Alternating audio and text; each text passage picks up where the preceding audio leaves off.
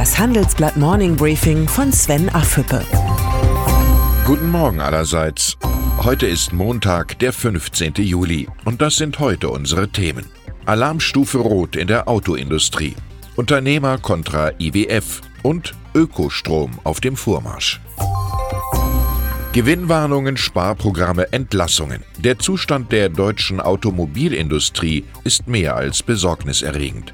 Es vergeht kaum eine Woche, in der keine Hiobsbotschaft aus Deutschlands wichtigster Industrie die Märkte und Mitarbeiter erschüttert. Noch verdienen BMW, Daimler und Volkswagen Milliarden. Doch wie sie zukunftsfähig sein wollen, diesen Beweis sind die Autobauer bisher schuldig geblieben.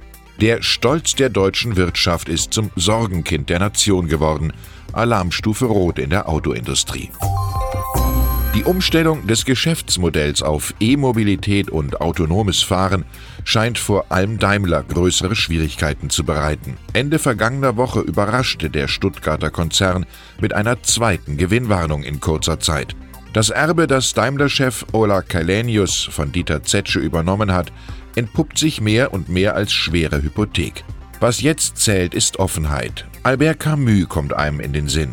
Die einzige Art, gegen die Pest zu kämpfen, ist Ehrlichkeit.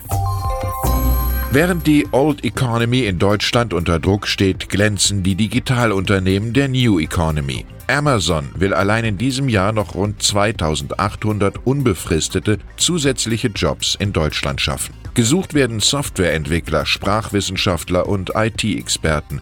Wer Visionen hat, sollte zu Amazon gehen, sagt Amazons Deutschlandchef Ralf Kleber. Die Stellenangebote von Amazon sollen der deutschen Wirtschaft Weckruf genug sein, denn die Zukunft gehört den Unternehmen, die die Chancen der Digitalisierung am besten nutzen. Seit der Internationale Währungsfonds die Familienunternehmen als Grund für die wachsende Ungleichheit in Deutschland ausgemacht hat, rumort es in Deutschlands Firmen. Viele Unternehmer halten die Kritik des Währungsfonds nicht nur für unangemessen, sondern schlicht für falsch. Im Handelsblatt wehren sich mehrere Familienunternehmer gegen den Vorwurf.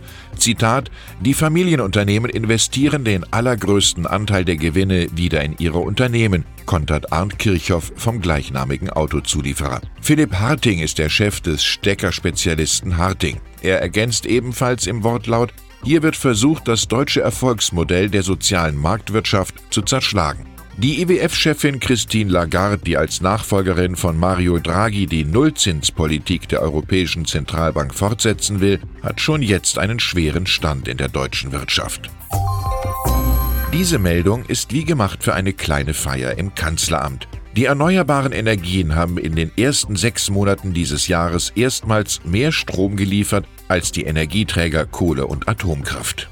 Die von Kanzlerin Angela Merkel verordnete Energiewende kommt offenbar wie gewünscht voran. Das zeigen Berechnungen der Denkfabrik Agora Energiewende, die dem Handelsblatt exklusiv vorliegen. Einen unschönen Nebeneffekt hat der Atomausstieg allerdings. Die Strompreise sind in Deutschland mit die höchsten weltweit. Das muss sich ändern, dann kommt auch in der Wirtschaft Feierlaune auf. Und dann ist da noch Sigmar Gabriel, der ehemalige SPD-Chef und Ex-Außenminister. Er hat sich wohlmeinend über Ursula von der Leyen als künftige EU-Kommissionspräsidentin geäußert. Er kritisierte zwar den Hinterzimmerdeal, mit dem die Bundesverteidigungsministerin durch die Staats- und Regierungschefs ins Rennen um den politischen Topjob in Brüssel gebracht wurde, ansonsten ist Gabriel überzeugt, dass von der Leyen eine gute Kommissionspräsidentin werden kann. In seiner eigenen Partei macht sich Gabriel mit diesem Lob nicht beliebt. Die SPD lehnt die Kandidatur der Ministerin bisher ab. Bonuspunkte bei der Parteiführung will Gabriel mit seinem Vorstoß sicher nicht sammeln. Er denkt wie Paul Newman. Hast du keine Feinde, dann hast du keinen Charakter. Ich wünsche Ihnen einen charakterfesten Start in die Woche. Es grüßt Sie herzlich Ihr Sven Affüppe.